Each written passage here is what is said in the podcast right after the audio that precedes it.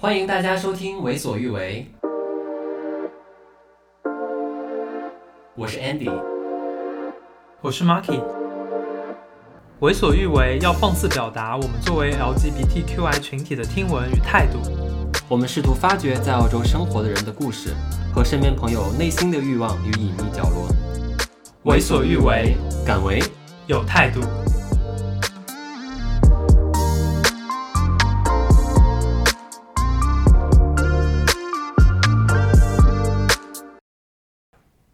你们现在听到的是《为所欲为》的先导集，我是你们的新朋友 Andy，我是你们不带前缀的 Marky。我和 Marky 是两个住在澳大利亚墨尔本的全职社畜，呃，正常上班族。我们想通过先导集的这十几分钟，简单的和大家聊一下做这个节目的初衷。那我们为什么要叫为所欲为呢？为什么呢？为什么呢？这是一个多好的问题，我居然没有想过，他就已经叫这个名字了。嗯，是这样的哈，就是，嗯，我是不是讲话很像阿姨？刚才那个瞬间是这样的哈，就没有有一种有一种老师走错片场的感觉。老师吗？就是中学老师吗？对对对，中学老师。来敲黑板，敲黑板，大家大家注意了啊，这个是这样的哈，对，戴着眼镜那种，是这样的。嗯，就是我们觉得，因为我们这次换了一个不同的平台，希望用我们什么平台啊？什么？就是就是能想到的西方平台，西方平台，Spotify 啊，什么 Apple Podcast 之类的，嗯，这些平台上，通常对于嗯主题以及对于用的语言表达的方式，通常是没有那么大的限制的。所以我们希望在一个没有审查、没有尺度的一个环境里，做一个。我们想做什么就做什么的节目，所以叫为所，所以叫为所欲为，是不是这个意思？是是是，是吧？是吧？特别有道理，对吧？对，就就 自我坚信了的，对，要自己对 重申一下节目的定义。是的，作为我们的听众，你现在可能刚刚出国，或者处在一个对于之后如果生活在另外一个国家有憧憬的这样一个状态。我们希望给你一个答案吧，就这个答案不一定是你想要的，它并不是五光十色、非常斑斓的一个状态，但这些是真实你可能会碰到的事情。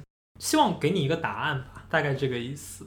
比如说我刚来澳洲的时候，我对于未来的六年、八年之后的样子，其实是也存在很奇怪的幻想或者想法，或者那时候我对日后生活的认知，其实跟现在是完全不一样的。嗯但比如说像这些公众号啊，或者之前国内做的一些宣传啊，或者看到的故事，它是在把你往某一个具体的方向在导向。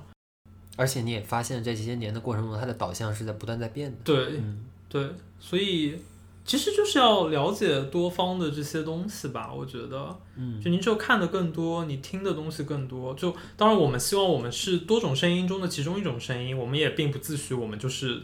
给你最最正确的东西，嗯、我们并没有要引导你的意见，对，我们只是提供了一个视角。视角，嗯，对。就我觉得刚才提到的尺度非常重要，我们就是想要还原或者想要挖掘大家作为华人在澳洲生活最真实的一个状态，只是可能我们两个以一个啊、呃、性少数的这样一个视角来挖掘这件事情。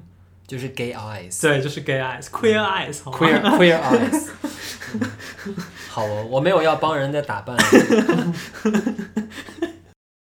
就是可能大家的关注点一般都在，比如说留学生啊，并没有完整的概述一整个。比如说你作为一个华人到了一个全新的国家，可能大家看到的只是你刚开始的那个部分。可能到你拿到永居之前的这个过程，一般是大家放大镜或者放在聚光灯下面来焦点的。而当你真正变成了一个所谓的当地人之后，你的生活状态、你的想法这些东西就不见了。对，嗯，就消失了、断层了。嗯。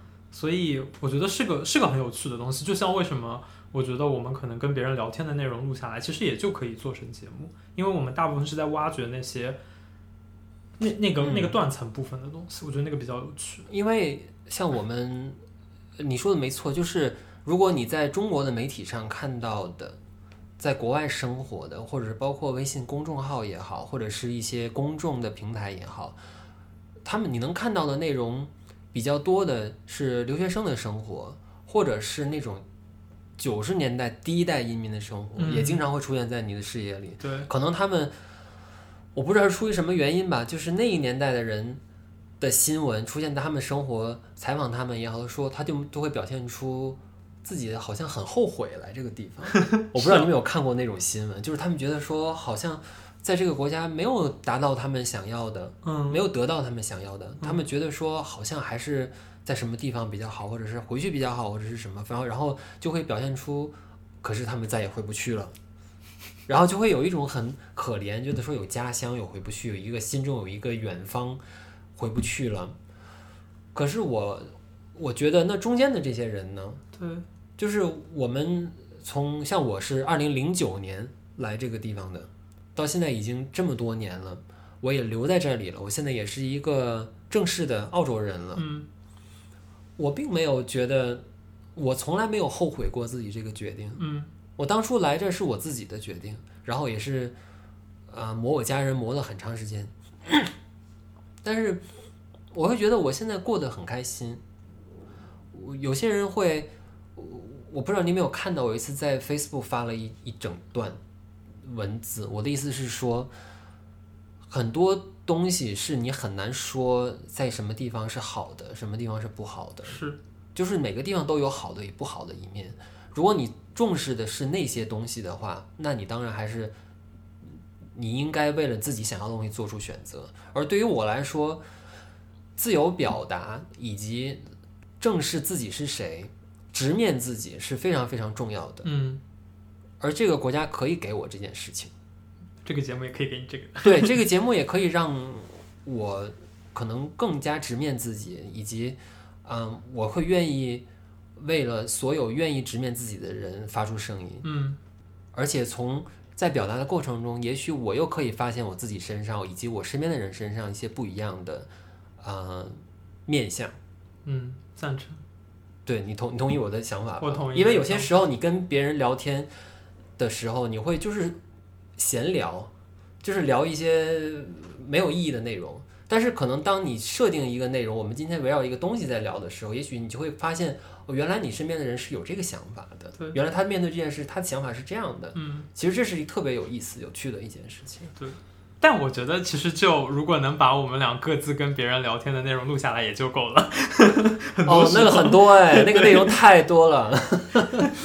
对。其实就是想要还原这边生活的样子吧，并不是，是并不是说啊我们在澳洲就是有多好，也不是说我们在澳洲过得有多差，嗯，而是我们就是有这样一批人，媒体一般不会来不会来关注我们这样的人，但我们也过着很正常有有喜有悲的生活。对，我们没有在强调自己的优越感，我们没有优越感。对。我我们要是说自己有优越感的话，不知道有多少人会出来骂我们，说我们什么瞧不起什么这个那个的，没有什么瞧不起，瞧不起这个，瞧不起那个，就是我们做了对我们来说最正确的选择，而且这种生活我们是乐在其中的。以上就是我们两个对这档节目的初衷和一些想法，希望你会喜欢接下来的节目。